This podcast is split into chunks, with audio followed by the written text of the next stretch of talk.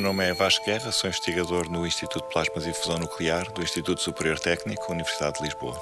O projeto Primeira é um projeto que, assim, cuja visão grande é substituir os combustíveis fósseis por combustíveis renováveis, ou seja, manter a nossa economia a funcionar à base da gasolina, se podemos dizer assim, mas em que não estamos a ir produzir a gasolina a partir do, do petróleo outros combustíveis fósseis. Portanto, a ideia é fazer um ciclo do dióxido de carbono, um bocado semelhante ao ciclo da água que nós temos da escola primária, onde capturamos o dióxido de carbono da atmosfera, depois temos que dissociar ou decompor o dióxido de carbono.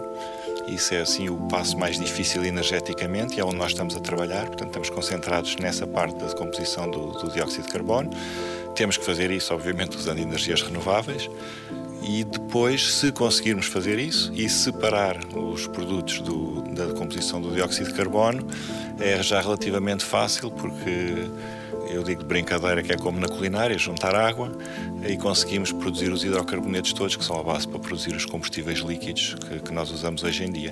E depois, pronto, depois queimamos os combustíveis, reemitimos para a atmosfera e recomeçamos o processo. Portanto, obviamente, nós estamos a diminuir a quantidade de dióxido de carbono na atmosfera, mas idealmente conseguimos uh, fazer isto com emissões zero. Portanto, continuamos a funcionar exatamente como estamos a funcionar agora, mas dispensamos a parte fóssil.